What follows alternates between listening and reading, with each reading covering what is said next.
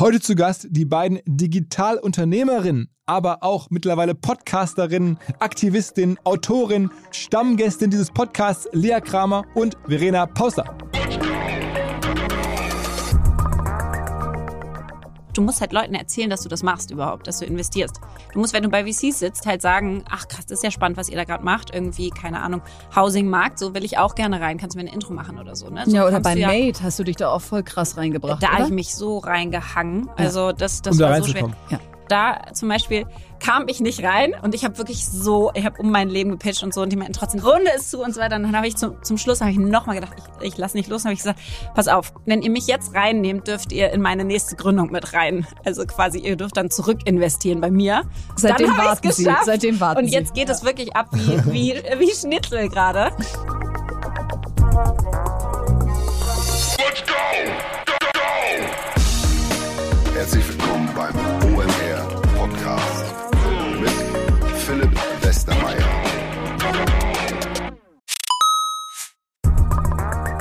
Ihr werdet euch wahrscheinlich fragen, warum unser Partner SalesViewer hier so oft im Podcast wirbt. Aber das ist relativ einfach zu erklären, denn wenn wir hier mittels Podcast Reichweite für SalesViewer erzeugen, dann besuchen natürlich auch hunderte von Menschen die Website von SalesViewer und SalesViewer kann dann mit dem eigenen Tool die Website-Besucher oder deren Firmen vor allen Dingen mit Klarnamen entschlüsseln. Also Podcast-Werbung führt zwangsläufig zu immer mehr Website-Besuchern und Website-Besucher lassen sich in Firmen Klarnamen von SalesViewer entschlüsseln und zu neuen B2B-Kunden machen. Und natürlich auch wir bei OMR sind sehr zufrieden mit SalesViewer nicht nur als Kunde, sondern auch als Partner. Wir setzen deren Tool ebenfalls ein zur eigenen B2B-Lead-Generierung und entschlüsseln damit die Website-Besucher von OMR, OMR Reviews oder anderen Tochterfirmen. Man sieht einfach, wer eure Webseiten besucht hat und wofür sich potenzielle Kunden interessiert haben. Neben uns, also OMR, sitzen aber auch noch deutlich größere Firmen wie Stepstone, Avato Systems, Sport5, Talon One oder die Vodafone-Tochter Grand Centrix bereits auf SalesViewer und generieren damit täglich neue B2B-Leads. SalesViewer ist bekanntlich auf unserem hauseigenen Software-Bewertungsportal OMR Reviews das bestbewertete Tool in gleich drei Kategorien und kann jederzeit kostenlos getestet werden. Wer also sehen möchte, wer auf der eigenen Website drauf war und diese Person dann am besten zu Kunden verwandeln möchte, der kann das alles kostenlos ausprobieren. salesviewer.com slash OMR. Zurück zum Podcast. Ich glaube, das, was jetzt gleich kommt, war der beste Podcast, den Lea und ich je gemacht haben. Vielleicht lag es daran, dass wir eine längere Pause hatten. Vielleicht lag es auch daran, dass Verena mit dabei war. Jedenfalls ähm, war es ein so breites Themenspektrum. So viel ist in den letzten Monaten passiert. Ähm, auch viel Negatives, aber auch viel Positives. Wir haben alles besprochen. Es war am Ende ähm, ein Austausch, ein sehr freundschaftlicher Blick durchs Schlüsselloch in das Leben von Lea und Verena, dass man jetzt ohnehin an verschiedensten anderen Stellen beobachten kann. Ihr werdet gleich hören, dass wir gerne eine Dokumentation gemacht hätten über die beiden, die gescheitert ist. Warum, werdet ihr auch hören. Dass es jetzt einen neuen Podcast gibt. Die erste Folge ist seit dem 3. März live, den die beiden machen. Der heißt Fast and Curious, wobei wir unterstützen dürfen. Demnächst kommen weitere Folgen. Natürlich, die Themenspannbreite reichte tatsächlich von einem Abendessen vor einigen Monaten hier in Hamburg mit dem Wladimir Klitschko bis zu einem Besuch von Lea und Verena bei der Süßwarenmesse auf der Suche nach einer neuen Startup-Idee bis zu der Frage, ob Verena Pauster nicht beinahe deutsche Ministerin geworden wäre und warum sie es am Ende nicht geworden ist. Ich glaube wirklich wahnsinnig viel drin und damit direkt rein ins Gespräch mit Lea und Verena. Herzlich willkommen, Lea. Hi, Verena. Hallo. Hello. Juhu. Freue ich mich wieder hier zu sein. genau, genau. Also ähm, wir freuen uns. Gleichzeitig ähm, habe ich auch äh, vor kurzem darüber nachgedacht, dass wir uns das letzte Mal, glaube ich, gesehen haben. Ähm, ist noch äh, jetzt ein paar Monate schon her, aber mhm. noch nicht so lange. In Hamburg. In Hamburg. Äh, mhm. Da und das zeigt, äh, wie krass die Zeiten einfach sind ähm, und, und äh, dass man sich ja gar nicht so richtig weiß, ob man jetzt euphorisch sein darf. Ähm, da hattest du ein Abendessen gemacht mit Wladimir Klitschko zusammen. Ja, genau. Das hatte ich ja gewonnen beim Gründerball, ersteigert damals. Ähm, das ging dann alles an Startup-Teams, an die Organisation. Und genau, wir hatten zusammen dieses Abendessen. Ich musste früher weg, weil ich noch eine OP hatte abends, weißt du noch? Am nächsten Morgen, ja. Ja. Und Wladimir ist jetzt in Kiew, ne? Und Wahnsinn. ist einfach, ähm, ja, also ich folge dem die ganze Zeit auf Instagram, du auch? Ja. Weil man so ein bisschen da so die schnellsten News irgendwie dann auch äh, auf Englisch und so bekommt. Und ähm, keine Ahnung, ich habe natürlich null Kontakt mit ihm, aber es ist absolut schockierend. Also wir haben gestern auch drüber gesprochen, was kannst du, wir können das ja gar nicht einschätzen. Diese Lager, die können wir nicht einordnen, wir können sie nicht einsortieren, wir können dann nicht helfen, weil es nicht unsere, unser Gebiet ist. Und trotzdem, glaube ich, ist die einzige Frage, die man sich immer stellen muss, was kann ich selber machen, was kann ich selber machen, was kann ich selber ja. machen. Und ich habe gestern zum Beispiel neben Spenden und Organisationen unterstützen und das auf Social Media posten und so weiter, habe ich meine Kids genommen und wir haben irgendwie den ganzen Speicher ausgeräumt und die Sachen gebracht und sind irgendwie in äh, Rewe und Lidl gefahren und haben Windeln gekauft und so weiter und haben die vorbeigebracht bei einzelnen ähm, Leuten, die da gerade Fahrten in die Ukraine äh, organisieren mit LKWs aus voller Berlin. Hilfsgüter, genau, ähm, aus Berlin. Da engagieren sich echt viele. Also Eva Herzog auch, ne, ist eigentlich ja, Modedesignerin, die dann plötzlich anfängt, so Riesenaktionen da aufzubauen. Also ich finde diese Solidarität, da bin ich unglaublich überwältigt das ist, super und genau das, was du sagst, den Leuten folgen, die halt da jetzt gerade vor ja. Ort sind. Also nicht denken, dass wir das jetzt aus Berlin oder wo auch immer wir so sind, alles beurteilen könnten, sondern einfach an die andocken, die da jetzt an vorderster Front sind. Da fahren Lkw-Ladungen gerade hin und her, da gibt's Drop-off-Punkte, wo man die Sachen hinbringen kann. Und ich unterstütze eine Seite ganz besonders, die matcht im Prinzip Betten und Unterkünfte von Menschen in Deutschland mit Geflüchteten aus der Ukraine. Und das ist irre. Da sind über 100.000 Betten jetzt schon zur Verfügung Verfügung gestellt worden innerhalb von sechs Tagen.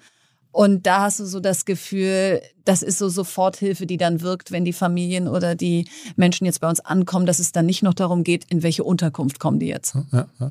Die UN sagt ja, sie rechnen mit fünf Millionen also Geflüchteten. Das heißt, es ist einfach irre und da kommen natürlich auch viele nach Deutschland. Ja. Ähm, und bisher muss ich aber echt sagen, toi toi toi, finde ich, ist die, also das sieht man ja daran, ist die Bereitschaft zu helfen unglaublich riesig, groß. Ja. Also in der Form noch nie da gewesen. Nee, genau, ich habe gerade genau, ich gerade äh, mit Felix Oldenburg gesprochen, der die mit mit mit Better Place das stark organisiert dieses Portal und er sagt, es ist die größte zivilgesellschaftliche Courage seit dem Zweiten Weltkrieg, die da gerade hm. stattfindet. Also es sind äh, eher so, ich glaube, man kann ja politisch zu dem Thema nicht sagen. Also wir mhm. sprechen jetzt ja eh ein paar Tage vor dem Erscheinungstag des Podcasts, also man auch das ist, würde es noch zusätzlich erschweren, aber generell ist, glaube ich, äh, sind wir die Falschen, das ähm, zu bewerten. Man kann nur helfen und irgendwie gucken, wie man es am besten macht und äh, wo man, wo man hier vor Ort irgendwie, äh, irgendwie, Ja, und seine Reichweite, denen eine Stimme zu geben, die vielleicht noch nicht so viel Reichweite haben, die aber gerade ja. die viel größere Hilfe leisten. Ja, ja, ja. Ähm, äh, ja, vielleicht äh, als schwieriger Übergang, aber wo wir gerade zumindest das Thema Politik ein bisschen angesprochen haben, ähm, eine Sache, äh, die ich mir auch schon vorab überlegt habe, die ich dich gerne fragen wollte, weil ähm, ich bin wahrscheinlich nicht der Einzige, der schon irgendwie in den letzten Monaten, auch gerade vor der Wahl, also der Wahl in Deutschland, gehört hat, Mensch, äh, Verena Pauster, da kommt jetzt eine Politkarriere. Ich habe da wirklich verschiedenste Ämter, Ministerien. Es war sehr Hast viel. Hast mich schon überall gesehen. Äh, ja. Die Gerüchteküche ja. war, war ja, heiß am Laufen. Genau, also ich habe da, also ne, äh, viele Gerüchte. Sag mal, was war, was war da dran? Also erstmal ist da, also wenn du da mittendrin selber bist, dann ist schon lustig. Du kriegst dann selber aus der Bildzeitung mit, dass du als Digitalministerin gehandelt wirst. Also es ist jetzt nicht so, als ob dir jemand vorher sagt, dass er dich dafür erwägt oder dass du irgendwie weißt, dass das da morgen kommt, sondern es kommt kommt einfach. Dann guckst du ein bisschen ratlos in die Runde und sagst, ähm, äh, muss ich irgendwas tun? muss ich mich jetzt irgendwo melden? Aber das ist halt so, funktioniert dann irgendwie dieses politische Berlin. Da werden einfach mal so Namen gedroppt und dann wird mal geguckt, was da so für Resonanz kommt. Also insofern, ähm, ich glaube, dass ich jetzt da wirklich gehandelt wurde. Nein, aber ich wäre bereit gewesen zu sagen, ich gehe da jetzt rein für vier Jahre in vor allen Dingen die Digitalpolitik weil ich das Gefühl habe, da geht noch was. Und auf der anderen Seite bin ich parteilos und da ist dann schon gemerkt, da warten die Leute jetzt nicht unbedingt drauf, ne? Dass jemand, der sich noch nicht mal zu einer Partei bekennen kann, jetzt irgendwie Deutschland aufräumt. Mhm. Also ich glaube, ich hätte da mal so richtig meinen Hut in den Ring schmeißen müssen, auch was eine Partei angeht. Und das kriege ich bis zum heutigen Tag nicht hin, weil ich immer das Gefühl habe, du gibst so viel Unabhängigkeit und Freedom of Speech auf in dem Moment, wo du das tust. Und ich glaube, vor allem, wenn du ja. drei Parteien in der Regierung hast. Also hätten wir ja. nur eine gehabt, ja, dann wäre vielleicht die Chance gewesen, dass man sagt, wir nehmen eine Parteilose halt noch dazu. Aber wenn du eh nur vier gehabt, Posten hast, die du verteilen kannst, dann kannst du nicht Nimmst einen davon. Genau. Hm. Ja. ja. Aber ähm, jetzt schauen wir mal. Ich, ich war ja großer Fan vom Digitalministerium. Das ist ja jetzt nicht da. Also es ist so ein bisschen da, aber nicht richtig. Und ich wünsche denen natürlich viel Glück, weil mir geht es null darum, die jetzt scheitern zu sehen. Aber ich glaube immer noch nicht daran, dass wenn du das weiterhin auf so viele Häuser verteilst, dass da am Ende was Gutes bei rauskommt. Mhm, mh. Aber du ähm, hast doch keine Nähe zu einer Partei überhaupt. Es war jetzt. Äh, Doch, ich habe schon eine Nähe äh, zu der FDP und den Grünen, würde ich sagen. Da habe ich viel Schnittpunkte auch mit äh, Politikern und Politikerinnen der Parteien. Aber Ja, wie Lea sagt, also erstens muss ich mal auf eine festlegen und zweitens, wenn dann drei da die Posten zwischen sich aufteilen, dass dann jemand von der Außenlinie geholt wird. Also ich hätte es spannend gefunden, jetzt gar nicht auf meine Person nur bezogen, sondern generell holt doch mal ja. Leute von außen rein. Das tut ja anderen Ökosystemen auch gut. Aber irgendwie ist die Politik dafür anscheinend nicht der, das richtige Spielfeld. Okay, und ähm, bist denn du sonst, oder seid ihr beide jetzt äh, aktuell noch politisch unabhängig jetzt von der ähm, Ukraine-Thematik oder auch von äh, noch aktiv gerade? Es hat sich jetzt wieder ein bisschen gelegt nach der jetzt die Wahl und erstmal jetzt die nächsten Weichen gestellt sind. Also ich habe äh, in unserem Podcast jetzt gerade so eine kleine Wutrede oder Mutrede darauf gehalten aus, wir dürfen jetzt auch nicht innenpolitisch alles fallen lassen, was Bildung und Digitalisierung angeht, nach dem Motto, wir haben jetzt die nächste Krise und, und, und einen schlimmen Krieg das ist schrecklich und gleichzeitig muss nicht jedes Ministerium in Deutschland sich damit gerade Fulltime beschäftigen. Und, und ich glaube, da ist so ein bisschen mein Appell, wir schieben seit Jahren die Themen vor uns her, besonders im Bildungs- und Digitalbereich. Jetzt lass mal bitte Zeitpläne machen, Verantwortlichkeiten verteilen und nachhalten, dass wir es auch mal machen und nicht immer denken, oh, nächster exogener Schock, jetzt konnten wir leider schon wieder nicht. Also ich bin da schon immer noch dran, äh, so ein bisschen anzutreiben, Vorschläge zu machen. also auch gerade im Bildungsbereich ist auch das Gefühl, hast du deine Mission Total. ganz klar gefunden, ne? Total. Die, die reißt auch nicht ab. Also jetzt überlege ich gerade, ich hatte ja so eine Seite homeschoolingcorona.com ins Netz gestellt das ist jetzt nicht mehr das Thema Homeschooling, kann man jetzt so eine Art Education Cloud ins Netz stellen, wo man sagt, so liebe Schulen, jetzt habt ihr alle Tablets und Laptops, das ist jetzt euer Portal, was ihr da drauf habt, dann könnt ihr sagen, ich bin fünfte Klasse Bayern, Sachkundeunterricht und dann kommt ihr da direkt zur Software, die man einsetzen kann. Also da arbeite ich mit meinem gemeinnützigen Verein weiter daran, dass dieses Thema digitale Bildung mal vorangeht. Okay, okay. Wie sieht es bei dir aus? Bei mir ist so, dass ich mich, sag ich mal, öffentlich nicht politisch engagiere. Also ich habe auch durch Verena und andere, die jetzt so ein bisschen äh, involvierter waren in den Wahlen, mitbekommen, wie schwierig das auch ist, ja. Und, ähm, und wie unglaublich schwer es ist, da ähm, ja seine Stimme zu bewahren und nicht äh, politisch äh, sprechen zu müssen, sondern Dinge unpolitisch, also unpolitisch korrekt quasi zu sagen und so und einfach da bei sich zu bleiben. Und das ist nicht meine meine Welt. Also ich glaube, ich mache das jetzt im Kleinen, im Privaten, ähm, in privaten Runden weiter und ich engagiere mich und helfe, wo ich kann bei Sachen, die mir wichtig sind.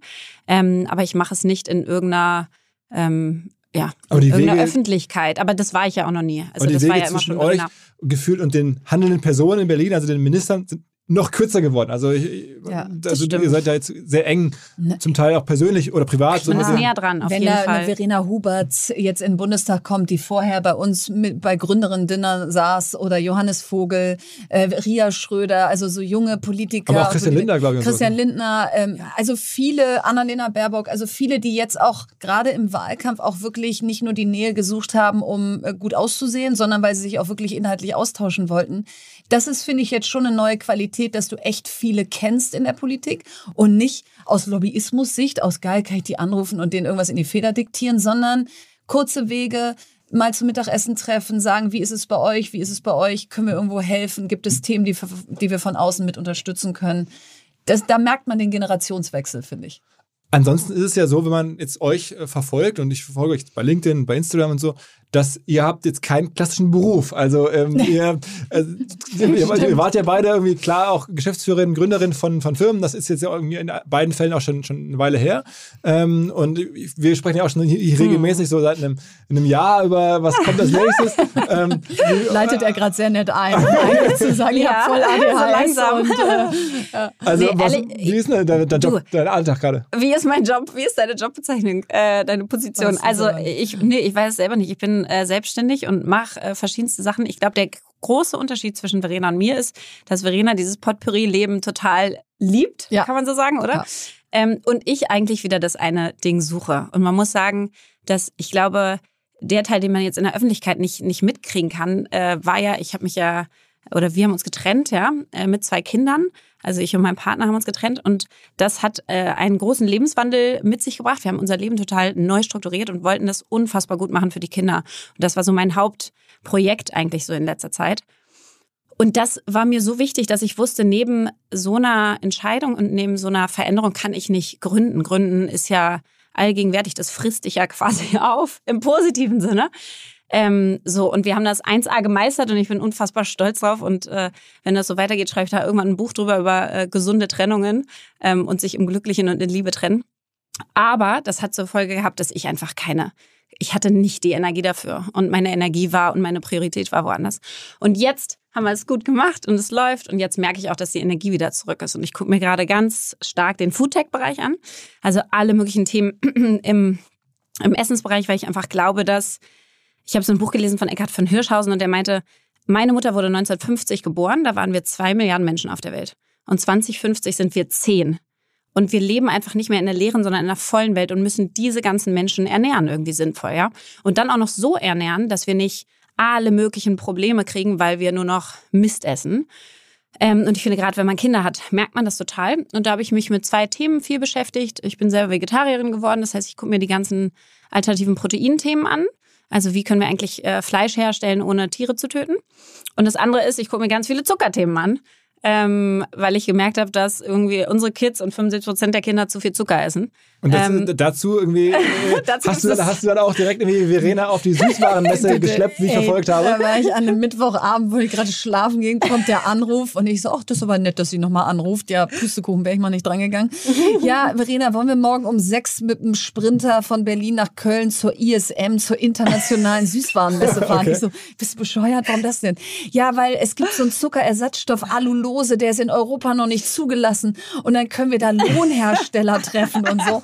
Und frag mich nicht, warum. Ich so, ja klar, können wir machen. Und dann seid ihr einen Tag gemeinsam danach hingefahren. Ja, aber muss echt sagen, wir hatten abends um zehn immer, wir haben zusammen sechs Kinder zu organisieren, ja. dass die irgendwo hinkommen am nächsten Tag. Ja, also wir sind wirklich, wir saßen um 6.30 Uhr im, im Sprinter nach Köln, wow. sind da mit der ja. krassesten Energy rein. Ey, Philipp, es ist gar nicht so leicht, auf so eine Messe zu kommen, ja, weil ähm, nee. Weil nee. du, weil ich kann ja nicht, also das ist eine B2B-Messe. Das heißt, ähm, ich habe dann gesagt mit meiner äh, Beteiligungsgesellschaft, ja, ich möchte dahin. Nee, gilt nicht, weil sie sind nicht im Süßwarenbereich. Okay, dann habe ich denen geschrieben, ich bin Lea Sophie Kramer, ich will gerade hier was krasses gründen. Da, da, da, da, da. So, aber für mich hat es nicht mehr gereicht. Das heißt, wir hatten zwei Tickets auf Lea Sophie Kramer und dann haben wir dann beim Eingang gedacht, ey, lass mich mal zuerst reingehen, weil wenn es dann bei dir piept, bist du ja Lea Sophie Kramer im Gegensatz zu mir. Also bin genau ich durchmarschiert so und war ganz souverän drin und bei ihr war dann, äh, Entschuldigung, das geht nicht, Sie sind schon drin. Lea so, hä, wie kann ich denn schon drin sein? Okay. Ich stehe doch hier noch. So, und dann ist sie auch noch reingekommen. Also das war schon mal die größte Hürde, auf diese komplett leere Messe überhaupt zu kommen. Und dann kamen wir wirklich ja. wie die Praktikanten früher, kamen wir da zu dem, wie, wie hieß es, German Association of... Bundesverband Deutsche Süßwarenindustrie genau, oder so. Bei denen ja. saßen wir dann so, hallo, wir sind Lea und Verena, wir wollen gerne in dem Bereich was gründen. Ja, in welchem denn? Puh. Na, wollt ihr Schokolade, wollt ihr Gummibaren, wollt ihr okay, Gott, das feste Artikel, wollt ihr, wir so, ähm, äh, was macht denn Sinn? naja, auf jeden Fall war es dann, ich weiß nicht, erinnerst du noch den Film Papa Ante Portas ja. Mit Loriot? Ja. Es war dann wie Evelyn Hamann an diesem Pralinenband, ja. wo die irgendwie die 48. Praline äh, probiert, ihr total grün im Gesicht ist und ihr so, so haben wir uns gefühlt. Ja, du isst dich da von Stand zu Stand. Die Leute erzählen dir, oh, das ist jetzt hier ganz gesund, da ist kein Zucker drin. Da ist allerdings ein Zuckerersatzstoff, der führt ab. Ja? Und während ich es aß, wurde mir schon ganz schlecht. Also, aber ist das mal rausgekommen? Also gab es da eine Idee, wo ihr sagt, okay, die haben es überzeugt? Schon, du ja. eigentlich schon. Aber das Problem ist, äh, mit diesem Stoff, mit dem wir hätten arbeiten wollen, das ist also ein Teil des biologischen Zuckers, also vom mhm. Zuckerrohr Allulose. Essen die Amerikaner auch schon seit zehn Jahren, ist da zugelassen. Wird hier noch nicht zugelassen. Es sollte letztes Jahr kommen, kommt jetzt erst 2024, 2025 in Europa. Ähm, und das heißt, damit kannst du jetzt nichts machen. Und dadurch ist es auch nicht, du kannst sicherlich da irgendwann was gründen mit, ja, weil das hat ein Zehntel des, ähm, äh, der Kalorien wie ein echter Zucker. Was krass ist. Und 70 Prozent der Süßkraft und dieselbe quasi Konsistenz und, und komplett so Zucker. Also komplett biologischer Zucker nur noch ein Zehntel der Kalorien. Also wirklich hm. viel, viel Wir haben jetzt mal so ein Riesenpaket aus den USA bestellt von Smart Sweets. Die machen das da schon. Und das essen wir jetzt mal. Und wenn wir danach, wenn wir danach nicht noch, spucken müssen, genau, dann überlegen wir weiter. Okay, aber das heißt, das war dann so der, der, der Takeaway des Tages. Also der Takeaway des Tages war, diese Industrie lebt noch hinterm Mond. Wir dachten, wir kommen dahin und jeder Zweite redet über Alternative Sugars und so. Die denken gar nicht dran. Die, die sind heilfroh, dass da noch keiner irgendwie ist. Man muss sagen, es gibt schon die Veränderungen, wie jetzt ein Katjes, die komplett vegan genau, geworden sind und so. Die ne? eine, also, eine Ausnahme so halt. Genau, es ja. gibt's schon und ich glaube auch mit dem Aldolose werden die kommen und so. Aber es ist noch sag ich mal, vom, von, von, dem, von einem Scale her ist es noch so wenig, dass du echt genau das ja. denkst. Ja, du denkst, da, da müssten doch, das müsste deren Hauptfokusthema sein und es ist eins von 100. Okay. Also das, ja. das, äh, wir verfolgen das weiter, aber wir haben da sozusagen auch noch ein bisschen Zeit, weil du, wie gesagt, äh, ja, du kannst jetzt noch nichts machen. Das muss erstmal von der EU zugelassen werden. Was ah, ich witzig fand, ist, äh, wir gingen da so rum und dann gab es auch hier von Pamela Reif, die ihre ja, ganzen ja. Süßigkeiten Sachen. Dann die Jokolade hatte einen Stand. Ja, Stimmt. New Food, du kennst fällt mir auch noch ein. Ja, genau. die waren auch da. Die waren genau. auch da. Genau. Also das sind so die, die, die genau, das ist natürlich alles Fotos cool. gemacht, aber die Leute waren natürlich nicht da, die Gründer, sondern komisch. Aber es ist am Ende die Messe, wo dann wirklich die Sachen gezeigt werden, dann kaufen ja. halt Supermärkte oder. Das ist die weltweit größte Messe, ja, ja absolut. Einmal im Jahr in Köln, irgendwie seit den 70ern oder so. Neuer Partner, der sehr für uns alle, vor allen Dingen für euch, unsere Hörerschaft spricht. Die Rede ist von Liquid, L-I-Q-I-D. Liquid ist ein Vermögensverwalter, der sich an ja etwas wohlhabendere Menschen richtet. Ihr hört gleich, wie wohlhabend man sein muss, damit man die Vorteile von Liquid genießen kann. Als da wären, Liquid sagt, sie seien persönlich wie eine Privatbank und dabei modern wie ein Neo-Broker. Das macht Sinn, denn die meisten Menschen sehen sich ja tatsächlich nach Guidance bei ihrer Geldanlage. Man fühlt sich häufig vielleicht beim traditionellen Bankberater nicht mehr so gut aufgehoben und Liquid greift genau da rein. Die tun das, was ein sogenanntes Family Office häufig für sehr wohlhabende Menschen tut, nur mit deutlich niedrigerer Einstiegshürde. Also eine Art Family Office für jedermann, exklusive Anlagemöglichkeiten. Man kommt über Liquid zum Beispiel in Private Equity und Venture Capital Fonds mit rein, wenn man das gerne möchte. Liquid ist fünfmal in Folge Deutschlands Top-Vermögensverwalter geworden, laut Kapital. Wer also mitmachen möchte, jetzt kommt die Auflösung, braucht aktuell mindestens 50.000 Euro als Mindestanlagevolumen. Volumen. In einigen Wochen ist die Aktion vorbei, dann sind es wieder 100.000, die man mitbringen muss. Wenn einem das möglich ist, dann gerne ein kostenloses Erstgespräch vereinbaren unter liquid.de slash omr. Zurück zum Podcast.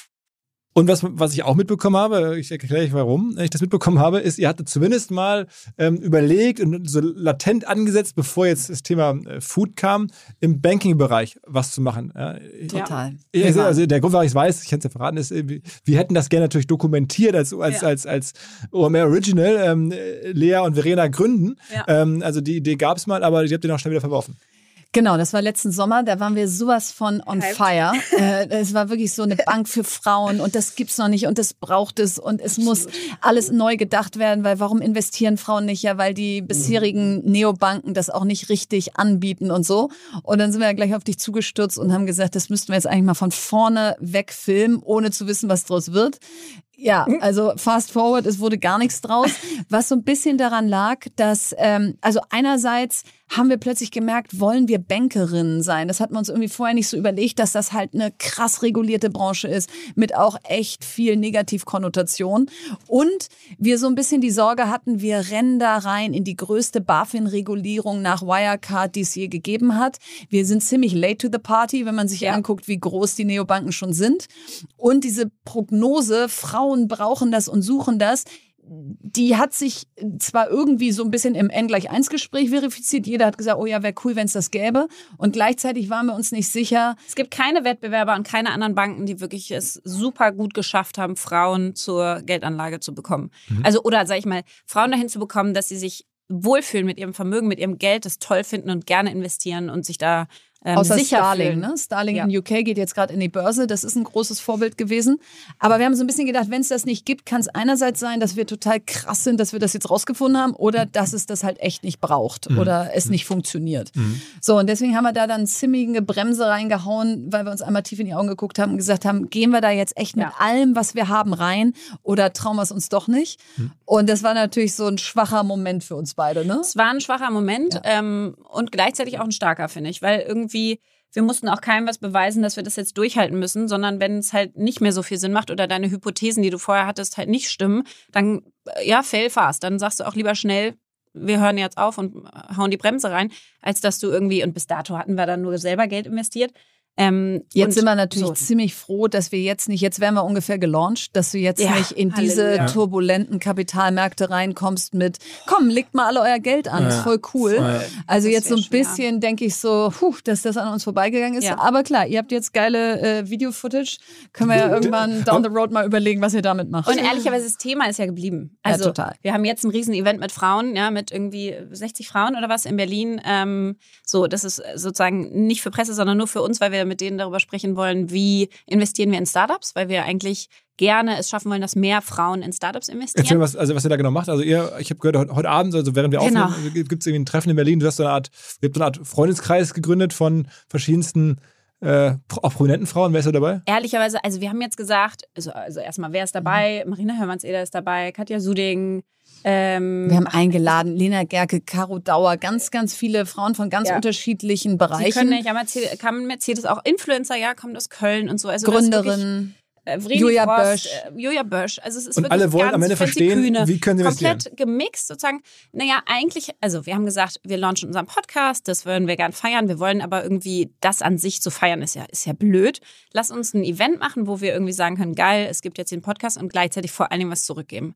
So, und was wollen wir zurückgeben? Ich habe in letzter Zeit ganz stark gemerkt, auch in meinem Freundeskreis, da habe ich ganz viele, mit denen ich über Investing gesprochen habe, ja. Und du hast ja auch bei den Fonds, hast du immer Mindesttickets und so weiter. Da habe ich es geschafft, dass die sich dann zu zehn zusammenbündeln und dann trotzdem in Fonds investieren, in Startup-Fonds und so. Und vor allen Dingen auch Frauen, weil einfach Frauen immer noch weniger investieren und dieses Startup, das Startup-Umfeld bisher ja nicht zugänglich ist für Leute, außerhalb des Startup-Wesens. Und trotzdem haben die ja ein Interesse, also was auch eine Lena also Gerke was, oder was, eine Frage. Also man muss wissen, gehe ich da persönlich rein, privat oder gründe ich eine UG und beteilige mich mit der? Was ist eigentlich dieses BAFA Invest? Da kriegst du ja irgendwie 20 Prozent deines Investments vom Staat. Okay, muss ich erstmal wissen, dass das gibt und wo reiche ich das ein? Dann äh, gehe ich da irgendwie mit was für einer Ticket-Size? Genau. Muss ich da 10.000 Euro oder 50.000 investieren? Und das ist zum Beispiel, ich fange ja. immer damit an, ja, dass ich sage, pass auf, wenn du jetzt sagst, du, du willst gerne in Startups investieren, auch direkt als Business Angel und für viele, sag ich mal, auch Influencer macht das ja Sinn, weil die dann auch Kooperationen gleichzeitig machen und so. Also es macht ja total viel Sinn. Dann überleg dir halt einen Betrag und überleg aber dir gleich schon den Betrag und teilen durch zehn, dass du in zehn verschiedene Startups reingehst. Die meisten, die dann anfangen, sagen so, uh, ich habe jetzt eins gefunden, da mache ich jetzt relativ viel Geld. So, das macht ja keinen Sinn, ne? weil du einfach weißt, wie, wie das Risikoprofil im Startup-Investing ist.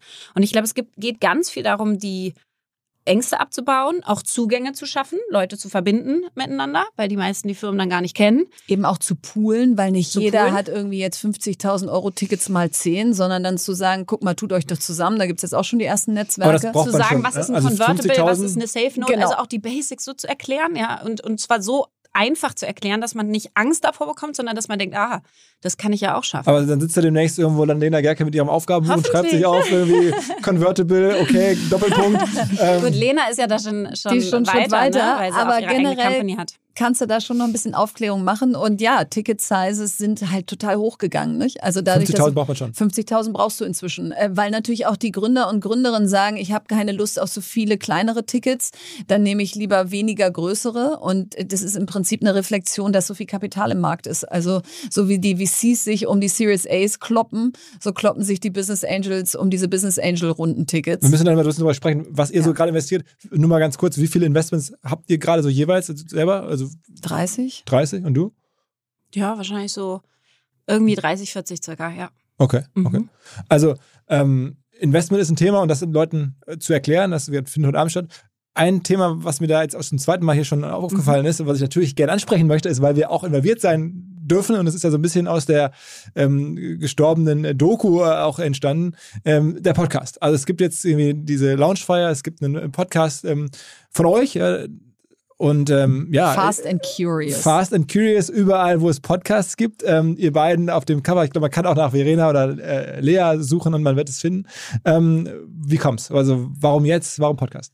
Hatten wir irgendwie total Bock drauf. Also ich weiß, glaube ich, im Dezember habe ich dich angerufen. Ich so, warum haben wir eigentlich keinen Podcast, den wir zusammen machen? Dann könnten wir über all diese Themen sprechen, dann würden wir uns regelmäßig sehen, dann sind wir auch gezwungen, äh, uns immer wieder zu fragen, was haben wir denn noch für Wissen in uns, was man teilen kann. Wir können geile Gäste einladen, denen Fragen stellen. Selber was lernen. Ja, Und also ich glaube, dadurch, dass wir dann gesagt haben, wir gründen jetzt nicht zusammen, war das auch so geil. Dann können wir ein anderes Projekt zusammen machen, wo wir Wissen ja. haben, was wir weitergeben können, ja. Und Wissen vermehrt sich, wenn man es teilt. Wir machen ja nur beide viele Reden, viele Frauen-Events und so weiter. Und da können wir das endlich mal alles bündeln ähm, und reinpacken. Und das fanden wir irgendwie. Und es gibt sowas nicht. Also ich habe ja dir die Zahlen auch gesagt, ne? 15 Prozent der Frauen Hosts, also der Hosts von Business Podcasts sind Frauen. Das ist super wenig. So die Frauenfolgen werden weniger gehört und so weiter. Das heißt, das, das muss man ja irgendwie ändern können. Ja und Narrativ. gleichzeitig reden wir ja über Frauen Oh, oh, oh, oh was, macht, was macht Philipp Westermeier hier? Philipp Westermeier hat während einer Aufnahme das, oh, oh, oh, mein Handy. Unfassbar. Oh mein Gott. Ja. Nein, und gleichzeitig, äh, das sagt Lea auch so schön in unserem Trailer, sind wir zwar zwei Frauen, aber wir reden halt über Themen, die Frauen und Männer gleichermaßen interessieren. Also es ist jetzt nicht ein Frauenpodcast mit Frauen über Frauen zu Frauenthemen, oh Gott, sondern nicht. es ist einfach ein Podcast von Lea und mir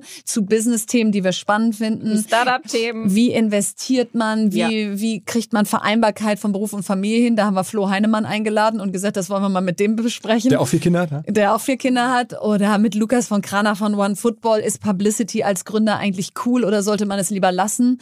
Also deswegen, das wird so ein bunter Ritt durch den Gemüsegarten. Okay. Heißt okay. das so? Ja. ja, ja, ja. Und erscheint wöchentlich? Erscheint wöchentlich, jeden Donnerstag. Jeden Donnerstag. Genau. Und danke, Philipp, dass ihr die Reise mitmacht. Ja, ja. Das war ja auch so ein bisschen so eine spontane, Und wir haben nicht abgebrochen. Hey, hättet ihr Bock, hättet ihr Bock, das zu machen? So, äh, ja, meinetwegen. ja, wir haben, da, da, das dauert ein paar Monate äh, Vorlauf haben wir jetzt ja. gehabt, aber wir haben uns natürlich gefreut, klar. Also da, stolz darauf, dass wir da euch da äh, sozusagen ja. jetzt demnächst im Portfolio wir werden haben. euch nicht enttäuschen. Äh, ich bin sicher, also wenn ich das höre, dass es schon eine Lounge-Party gibt, sozusagen, mit der wir ja nichts zu tun haben, die ihr sozusagen selber ja. einfach ins Leben gerufen habt und ihr habt ja da auch äh, wirklich Möglichkeiten, äh, echt Sachen zu erzählen, das Ding äh, Spannung zu kreieren rund um das Medienprodukt und da haben wir auch ein bisschen drüber gesprochen. Also ich bin sehr, sehr neugierig ähm, ja, und äh, wir, also jetzt, wenn der Podcast erscheint, also unser hier, dann kann man ja auch reinhören, dann kann man sozusagen jetzt im Nachgang sofort sagen, okay, ja. ich switche rüber und äh, abonniere ähm, Fast and Curious. Ja. ja. Und die erste Folge, die ihr dann hören könnt, geht um Industry Trends. Da reden wir mit Judith Dada darüber, was gerade hot ist or not. Okay. Mhm. Okay, okay. Ähm, ansonsten, äh, bevor wir zu euren Investments kommen, da will ich doch noch ein bisschen nachfragen. Äh, sehe ich irgendwie oder höre ich, ihr seid hart im Peloton-Game nach wie vor engagiert? Oh ja, das ist sehr gut, dass du das ansprichst. äh, äh, genau, also ich fahre jeden Tag und du so leer. ich hatte ja eine Verletzung, wie alle wissen, genau, die ich auch immer schön inzwischen boring. vor mir herschiebe. Ja. Aber ist das, ist, Ausrede. man kann euch auch noch, also man, jeder, der Peloton ja, Berlin hat, kann... City Girl, Berlin Klar. City Girl bin ich da. Verena war, glaube ich, die erste in Deutschland, die auf diesem Peloton saß und ja. sie ist auf jeden Fall in auch die ihrer letzte. Alterskategorie und bei Frauen und so weiter immer die erste. Was soll das denn und heißen in ihrer Alterskategorie? ich kann auch gegen die 30-Jährigen gewinnen. Ja? Hast du die 20-Jährigen auch da drin oder hast du die Wie ich will, bin ich immer ganz vorne. Ja. Nein, also wenn ich fahre, sehe ich Lea nie, weil die fährt so weit hinter mir, so weit scroll ich gar nicht runter auf dem Leaderboard. Okay, also man kann sich ganz schön vorstellen, wie dieser Podcast funktioniert. Aber erzähl mal ein bisschen von den Investments. Ähm, das ist ja auch, was mich immer interessiert hier. Ähm, ihr habt gerade, ihr habt schon jetzt relativ viele ähm, ja was sind so die, aber vielleicht die, die größten Hits aktuell im Portfolio? Würde ich ja auch ein VC mal fragen, was sind bei dir im Business Angel Portfolio so die größten Hits für eine? Also ein großer Hit, der letztes Jahr an die Börse gegangen ist, war Wise, also TransferWise. Äh, da bin ich super spät reingegangen, wo man eigentlich als Angel nicht mehr reingeht, so in eine Series E oder F, als die schon 800 Millionen oder sowas wert waren. Und dann sind sie aber letztes Jahr für 9 Milliarden an die Börse gegangen. Also das war ein Riesenhit, der, der irgendwie so ein bisschen aus dem Nix kam.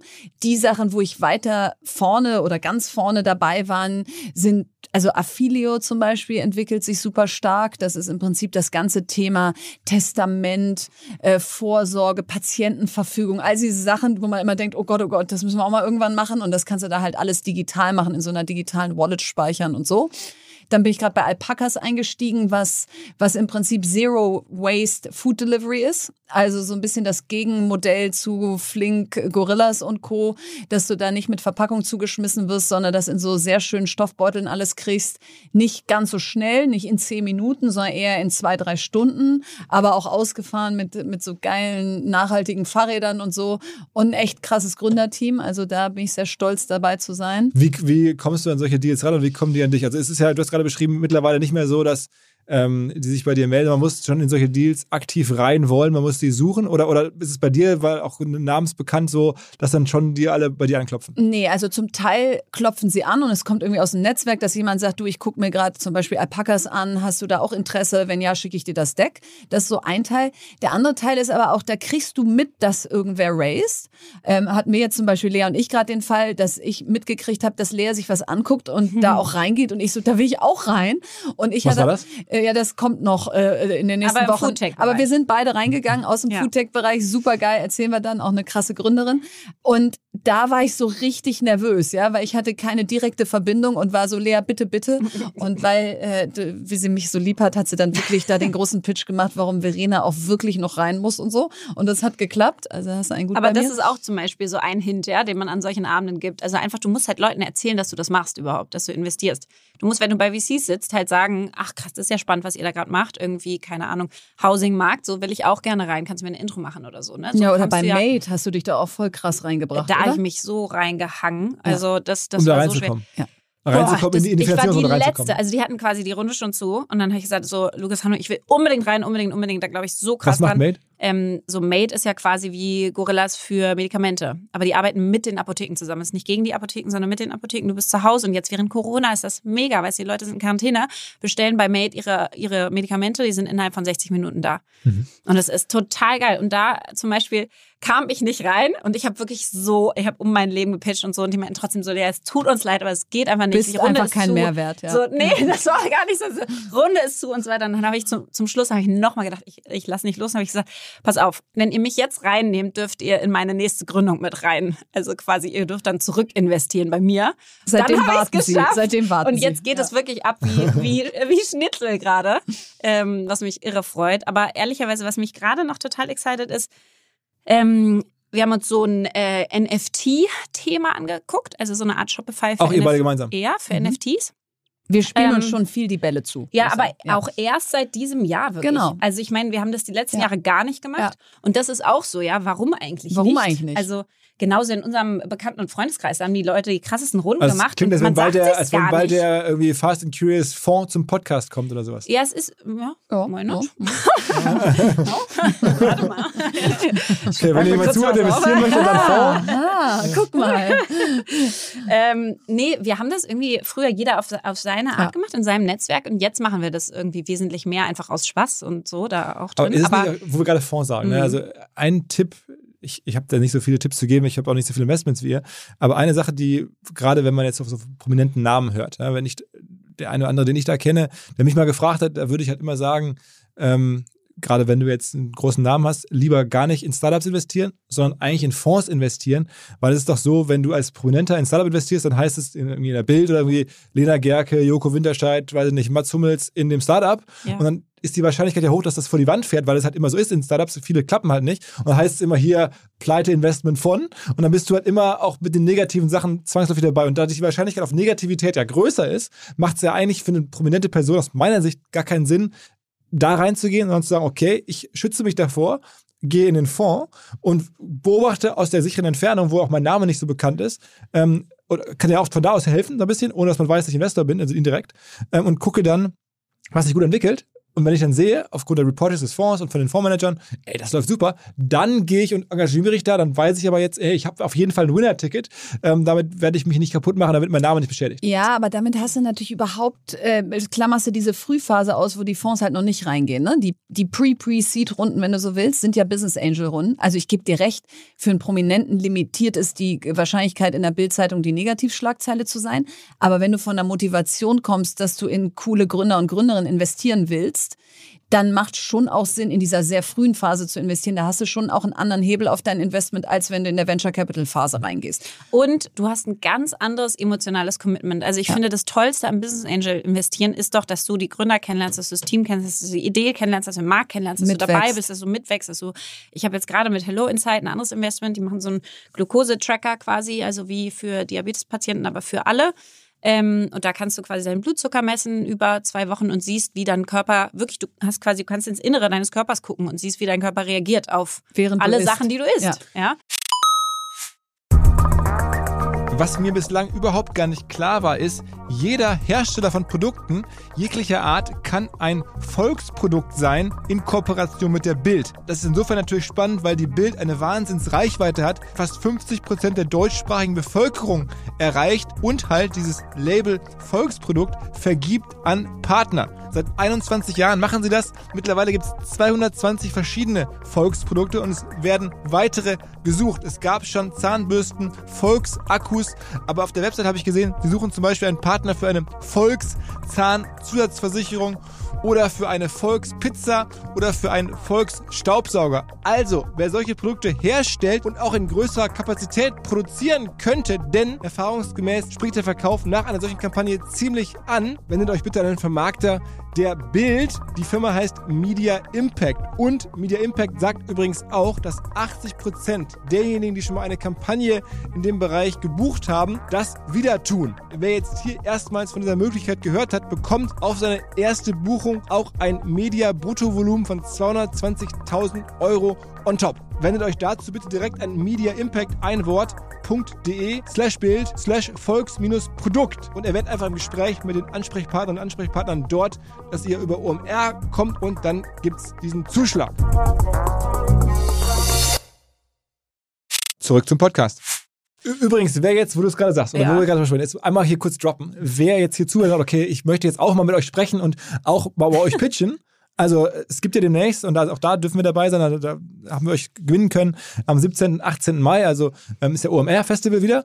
Und ähm, da werdet ihr ähm, als Jurorinnen ähm, dabei sein. Und es gibt den 50-50-Pitch, wo vor allen Dingen ähm, Gründerinnen ähm, Ideen vorstellen und dann die Chance haben, da einmal von euch auch Feedback und vielleicht sogar Investment Ja, und wir investieren dann auch. Ja, ja, ja. Also es ist nicht nur Feedback, sondern das ist so Live-on-Stage-Investing, so Höhle der Löwen, powered bei OMR, so ja. halbwegs. Also Aber, sind wir mega ja. stolz drauf. Also meine Kollegin Isa hat es, glaube ich, federführend organisiert, hat euch da überzeugt. Ähm, War die schnellste Zusage, die ich je gemacht habe. Ja, das kam, habe ich gesagt, sofort.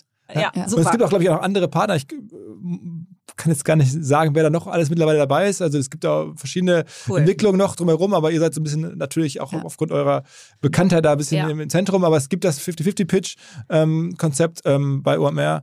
Ähm, also könnt ihr alle bei uns nachlesen auf der Website. Ähm, wer jetzt zuhört, sagt, okay, finde ich spannend, würde ich gerne pitchen, würde ich gerne dabei sein, würde ich gerne mitinvestieren, daneben sitzen, whatever, meldet euch bei uns. Ähm, aber wir waren stehen geblieben. Genau, rück, also äh, genau, Hello Insight habe ich gerade investiert, mit denen einen riesen Workshop gemacht in Berlin und so. Und das hat so einen Spaß gemacht. Und ähm, ich glaube, ich würde eher sagen, klar ist das Risiko, dass du mit einem Failure vielleicht in der Presse bist, okay, aber mehr und mehr verstehen auch alle, wie Startup Investing läuft, ja, dass halt eins oder zwei von zehn halt funktionieren und die anderen nicht. Das heißt, ich finde so, die Wahrheit ist für jeden zumutbar. Dann sagst du halt, ja, ist eins meiner Investments, ist halt so. So, it's, that's what happens. Ich muss noch einen Teil sagen, ich finde, das Coolste an diesem Ding ist, ich habe jetzt zum Beispiel gerade mir ähm, zwei Space Tech Companies angeguckt, ja, und äh, werde auch in beide investieren. In eins habe ich schon, eins mache ich gerade. Also richtig Weltraum. Ja, absurd. Ja, von zwar, also beides von Frauen gegründet aus Frankreich ähm, und die eine baut quasi so Greenhouses, die so komplett abgekapselt sind, wo du halt, also sag ich mal, Pflanzen schneller wachsen lassen kannst und eigentlich für den Space. Und da hast du dann so absurde Diskussionen wie, ja, our first market is the Earth and second is space and then third will be Moon und sowas, ja. Und du denkst so, what? Ich meine, mein erster Markt ist äh, Deutschland, dann Österreich und dann Schweiz.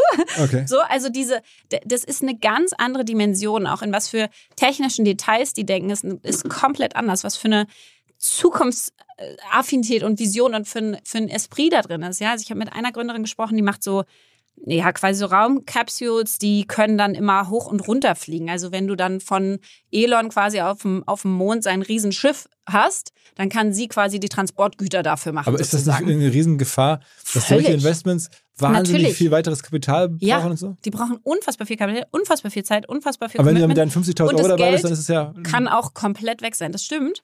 Aber ich finde es so unfassbar und da ist natürlich Team alles. Also ich war so flashed von diesen Frauen, ähm, und mit der einen, das kommt bald raus, mit der mache ich auch äh, bald äh, so eine Art äh, auf LinkedIn so, so ein ähm, Format. Äh, ja, so ein Format, genau, dass man so ein bisschen mehr darüber lernen kann. Aber es ist einfach, es öffnet wirklich deinen Horizont, ja, wenn die sagt, naja, dann hatten wir diese ganzen ethischen Fragen und Wertefragen, ja. Also vernachlässigen wir jetzt unseren Planeten, so dass die Reichen dann irgendwie auf den Mond gehen können und so. Also es ist einfach, es, es bringt einen selber weiter, wenn du in solche Themen reingehst. Und das war mein Punkt. Und das passiert nicht, wenn du in Fonds gehst. In Fonds, sorry, da kriegst du meistens noch nicht mal mit, dass irgendwie die in das Startup XY reingegangen sind. Geschweige denn lernst du da wirklich mit. Das ist eigentlich bei Wertanlage. Dir SPAC haben wir noch gar nicht drüber gesprochen. Du hast jetzt vor kurzem nicht einen Freund, du warst ja noch Aufsichtsratsvorsitzender für den SPAC, ne? Ja, äh, eigentlich nicht Aufsichtsratsvorsitzende, sondern nur, sondern ich mache immer die einfachen Jobs, einfach nur Aufsichtsratmitglied. Ja. Ähm, aber genau, wir haben dann äh, Tonybox an die Börse gebracht. Warst du da tief involviert? War das viel Arbeit oder war das mehr? Es war ehrlicherweise krass viel Arbeit für die 468-Jungs. Also die haben äh, Tag und Nacht Ist gearbeitet. einer der wenigen äh, Spucks, die gut funktioniert haben. Ne? Absolut. Mhm. Und, ähm, und ja, und Aber war deine Aufgabe, was, cool. was hast du da viel machen müssen? Du, wir haben ja am Anfang viel über die Pipeline gesprochen. Also was für Companies wollen wir dann angucken? Ne? Das war der Hauptteil mhm. eigentlich der Diskussion, ähm, weil wir wollten gerne eine Company an die Börse bringen, die wir wirklich gut finden. Ich bin einer der krassesten, treuesten äh, Tonybox-Kunden, die es überhaupt gibt. Ich habe fast jede Figur, die es da, die es da gibt gerade, ähm, weil unsere Kids das auch total mögen. Und äh, genau, und die, und das ist ja schon cool. Also Ne, die Aber haben ja jetzt einfach, über 300 dass, dass Millionen geraced, sind an der Börse. Ich meine, was für eine krasse. Und damit können die wachsen jetzt in die USA gehen, äh, nach England äh, sich ausweiten und so. Das ist so eine krasse also, Da warst du tief involviert. Das ist, warst nicht nur so repräsentativ, sondern ich bin auch mit dabei und gib dem ganzen guten Namen. Hatten, und du warst da. Ach Gott, also wir hatten richtig, dadurch, dass es ja so ein Deal-Momentum hat, das ist ja ein bisschen anders als ein normaler Aufsichtsrat, wo du irgendwie einmal im Vierteljahr bist, sondern ich glaube, wir haben wahrscheinlich uns einmal im Monat getroffen oder so. Ähm, und dazwischen auch telefoniert, laufend und so. Also hast du was fast weekly eigentlich miteinander zu tun, weil das so ein Deal-Momentum ist. Und dann kaufst du dieses Asset, bringst es an die Börse und so und dann, und dann bin ich auch raus komplett. Ne? Also das heißt, äh, der Alexander Kuttlich ist jetzt noch im Aufsichtsrat von, von Tony Box. Ähm, aber du hast damit jetzt nichts mehr, nichts mehr, zu tun. Jetzt bin ich voll komplett raus. Warst du auch persönlich, also hat es sich für dich irgendwie gelohnt oder warst du da investiert irgendwie? Ja, absolut. also ich ja? habe natürlich Anteile gekauft, ähm, auf jeden Fall. Ähm, und man muss sagen, ich war vorher durch Amira investiert in Tonybox auch schon, zufälligerweise. Das war aber auch so, dass jemand bei Amira also gerade Tonybox, das war ein Tag bevor die Closing hatten. Und dann habe ich erfahren, dass Amira in Tonybox reingeht. Und habe ich gesagt, so, ey, kann ich da noch irgendwie rein? Dann meinten diese Lea, dann musst du halt, also du musst halt bis morgen alles fertig haben. Du musst halt zum Notar gehen, alles das Geld haben und so weiter. Dann meinte ich, ich will unbedingt rein, weil ich so ein Tonybox-Fan war. Ähm, und dann bin ich damals mit Amira noch bei Tonybox rein. Und, das, und das jetzt einfach Anteilseignerin hat sich auf jeden Fall gelohnt. Ich meine, ich bin jetzt voll noch drin. Ne? Also meine ganzen Anteile sind drin. Wir haben ja auch äh, so eine Art ähm, wie heißt Lockup. Cliff wollte ich gerade Lock sagen. Lockup, danke. Voll im Business Angel Ding noch drin. Ähm, äh, einen Lockup, genau. Also wir haben noch einen Lockup und äh, ja, aber. Und, aber aktuell ist, liegt die wie viel über Ausgabekurs? Naja, gerade ist ja runter wegen ganzen Tech-Werten runter und mhm. so weiter. Du hast ja einen riesen. Und dann gibt es da natürlich, und ehrlicherweise, da bin ich dann nicht genug drin. Ja, dann haben ein paar größere Shareholder auch Sachen reinverkauft kann ich dir ehrlicherweise nicht erklären. Also sollte ich mich wahrscheinlich auch zurückhalten, weil es einfach nicht mein äh, Expertenmetier ist. Aber ähm, die Zahlen waren mega gut von Tony Box und deswegen glaube ich da krass dran und USA funktioniert und so. Deswegen bin ich so, ich investiere aber eh wahrscheinlich anders, als das andere machen beim Aktienmarkt. Ich gucke halt eigentlich immer eher, finde ich die Firma gut und glaube ich an die Firma an sich und an das Team und wo die hingehen. Und dann denke ich so, und natürlich gibt es dann die kompletten Marktschwankungen, die du hast, aber die kann ich halt wenig einschätzen. Ich weiß ja nicht, wann wer den Leitzins erhöht oder, ähm, oder verringert. Das kann ich. Aber für dich eine spannende Reise, das gemacht zu haben? Irre Reise und auch, das wird auf jeden Fall erfolgreich werden. Also ich bleibe da halt äh, drin, ja. Also meine ganzen Anteile sind halt drin und ich werde da auch drin bleiben. Äh, aber da musst du dann mehr als 50.000 Euro in die Hand nehmen wahrscheinlich. Ne? Das ist dann ein größeres Ticket. Ja. Also reden wir da von ein paar hunderttausend Euro wahrscheinlich. Das ist auf jeden Fall ein größeres Ticket ähm, und viel Risiko. Aber ähm, ich gehe das auch gerne für, äh, für Themen, an die ich glaube und Companies, an die ich glaube. Sag nochmal, auch weil wir über Investment sprechen, zum Schluss ein paar Worte zu Web 3. Das ist ja so das ganz große Thema, das auch gerade gehypt wird. Ähm, ist das was, seid ihr auch da irgendwie engagiert? Habt ihr schon irgendwelche NFTs? Gibt es schon Dinge demnächst in den, weiß ich nicht, Verena-Token oder irgendwie sowas in der Art? Nee, nee das gibt es noch nicht, aber ich, ich bin schon immer so ein Fan davon, so mal ein bisschen Skin in the Game zu haben, Metamask-Account aufzumachen, sich seine Verena, äh, verenapauster.eth zu sichern. genau, das ja, gerade alle machen das Genau, keine so. Ahnung, was ich da genau mit mache, aber die habe ich jetzt schon mal. Ähm, also einfach so erste Schritte zu machen. Also natürlich gibt es ja auch die Obercracks, aber viele gucken sich es gerade, glaube ich, auch noch so ein bisschen erstaunt von der Seitenlinie an. Und ich bin, glaube ich, so ein Mischmasch. Dadurch, dass, wie Lea gerade gesagt hat, wir gerade in so ein Shopify für NFTs investiert haben, haben wir uns sehr mit dem Space beschäftigt. Ich habe da, ich habe ein Kryptokonto, ich habe, äh, brauchst ja auch, sonst kannst du diese verenapauster.eth gar nicht kaufen. Ähm, so, aber ich bin überhaupt kein Crack Trotzdem glaube ich, ich habe ja 2000 mitgekriegt, als so das Internet dann mal so hoffähig wurde. Und so fühle ich mich jetzt gerade wieder. Damals hieß es auch, braucht man denn eine eigene Website? Wofür hat man die denn dann und so? Und so ist es jetzt, glaube ich, wieder. Und da will ich halt einfach zumindest nicht die Letzte sein, aber ich will auch nicht die Erste sein. Aber ihr habt sein. euch keine Board Apes gekauft nein, oder keine nein, CryptoPunks gekauft? Nein. So? Nö, nein. aber ich habe mir zum Beispiel, ich habe mir dann so Sachen, also ich habe mir zum Beispiel einen Schuh gekauft von dem Till Jagler, weißt du? Ja, diesen, ja, den hattest du, glaube ich, auch mal im Podcast. Podcast ja, klar, klar. ja, genau. Der war früher ja bei New Balance und dann bei Adidas. Mhm. Head of Energy. also der ist quasi für Brand, für Brand Heat zuständig, was ich natürlich schon mal so einen geilen Namen überhaupt finde. Also wie schaffst du es, dass eine Marke Heat hat, ja, langfristig und, und irgendwie aspirational ist. Und der hat ja diese ähm, Firma gegründet, Flowers of Society, eine neue Schuhmarke. Und da habe ich mir einen der ersten Shoes gesichert, wozu du auch einen NFT bekommst. Ähm, und den NFT, der wurde gerade gedroppt irgendwie. ich kann, siehst du, ich bin auch so völlig. Ähm, ich habe auch gar keine Sprache für das. Und da habe ich dann auch genau dasselbe gemacht. Ja, also Coinbase, OpenSea-Konto, bla bla bla bla. Und jetzt habe ich halt so eine Blume ähm, und äh, hoffe, dass sie ganz viel wert wird. Also bitte. okay, Guckt okay. sie sich jeden Tag okay, an. Aber ihr macht keine, keine klassischen NFT-Investments. Aber da kriege ich zum Beispiel auch einen normalen Schuh. Das fand ich halt cool, ja, weil ich kriege einen echten Schuh und das hat mich 200 Euro gekostet und dann kriege ich einen NFT und darauf kann ich hoffen. und, und, bei Aber NFT ich so bin ich wieder, offen, da so bin ich wieder bei deiner Fondslogik. Ich habe jetzt gerade einen NFT-Fonds gepitcht gekriegt, ähm, also eher so, als dass ich jetzt in ein Ding reingehe und dann ja. irgendwie hoffe, dass das was wird. Sind denn eure Kinder im Metaverse unterwegs? Seht ihr das? Nee, Gott sei Dank noch nicht. Sie sind noch, sitzen noch bei uns im Wohnzimmer. okay, also seid ihr generell Metaverse jetzt nichts, wo ihr euch aktuell engagiert oder irgendwie Grundstücke kauft oder? Nee. Nee, also wahrscheinlich äh, ist es äh, irgendwie auch ein bisschen lame, es nicht zu machen. Aber ich hatte damals tatsächlich so einen Second Life Avatar und habe mich dann, während ich da, du konntest ja noch nicht mal rumlaufen, du konntest dich da immer nur nach 100 Stunden mal einloggen und dann passierte da genau gar nichts, war ich so ein bisschen damals underwhelmed. Ich glaube, das trage ich noch so ein bisschen in mir. Äh, das wird natürlich jetzt eine ganz andere Nummer. Und trotzdem, gerade mit Kindern hast du schon ja auch die Herausforderung, wie verlieren wir uns nicht alle komplett in dieser digitalen Welt, sondern wie sitzen wir tatsächlich auch noch im Wohnzimmer miteinander. Und insofern insofern, also dass meine Kinder da jetzt keine First Mover gerade sind, finde ich ganz gut. Äh, und, und businessmäßig muss man sich wahrscheinlich bald viel mehr angucken. Voll. Bisher habe ich es irgendwie vermieden, aber auch eher, weil so viele andere Themen auf dem Tisch waren. Ich würde es mir ja. gerne mehr angucken und habe bisher einfach noch nicht die Experten gefunden. Also Open for ich Business. Ich habe dich ja auch mal angehauen. Gesagt, ja, aber du hast ja auch jemanden? keine Ahnung. Ja. Genau, aber ich. Äh, ja, ich frage ja auch immer nur. Nein, aber ich wollte irgendwie gerne mal jemanden finden, der mir das so erklären kann, sagen kann, okay. Ich na, verspreche dir, jetzt wird das kommen. Genau, jetzt, okay, geil, so jetzt melden sie sich alle. Also, also, wir sagen jetzt Summary. Ähm, was ich jetzt gelernt habe, ist, bei dir bleibt das Potpourri-Leben zwischen äh, Vorträgen, Engagement, Politik, äh, Politik äh, Investments, das bleibt erhalten. Digitaler Bildung. Genau. Ja. Und bei dir ist nach wie vor irgendwann, ob mit ja. Verena gemeinsam oder nicht, aber irgendwann kommt bei dir eine neue Company. Ja, ich baue jetzt erstmal so eine Female Leadership Academy noch auf. Das ist aber so ein, so ein Nebenprojekt, weil ich einfach finde, das brauchst und das ist notwendig, ja. Das merke ich immer durch meine Reden und so weiter, wo einfach ich wirklich auf Frauen und Führung eingehe. Und ähm, so, das mache ich als, als Happy- und Purpose-Projekt. Und, äh, und dann gucke ich mir jetzt ganz viele Sachen an und will wirklich gerne wieder das gründen, ja. Weiterhin. Mhm. Und dann gibt es jetzt einen Podcast von euch, wo man yes. das alles äh, noch viel besser nachvollziehen kann genau. als bei euren gelegentlichen Auftritten hier bei uns. Ich hoffe, dass sie trotzdem erhalten bleiben. Ich freue mich ähm, auf euch natürlich am 17. und 18. Mai. Ähm, hier in Hamburg. Ähm, und ja. ja. kommt dazu, äh, seid dabei. Ähm, vielen, vielen Dank, dass ihr rumgekommen seid und natürlich guten Start für den Podcast. Ähm, äh, jetzt, alle, jetzt alle rüber switchen und reinhören. Danke. Danke, danke. Danke fürs Umkommen. Ciao, ciao. Ciao.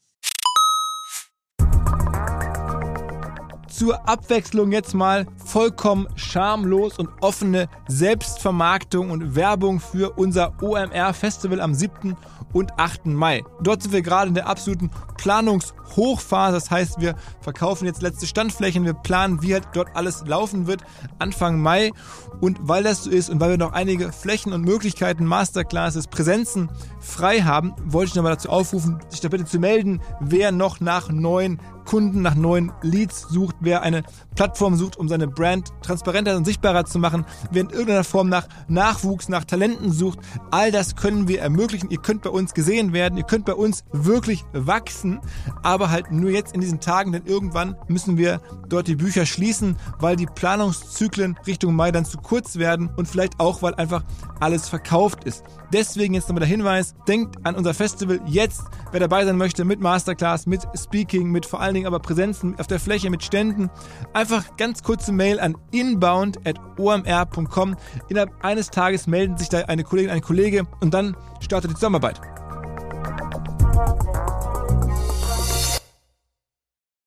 Zurück zum Podcast. Dieser Podcast wird produziert von Podstars bei OMR.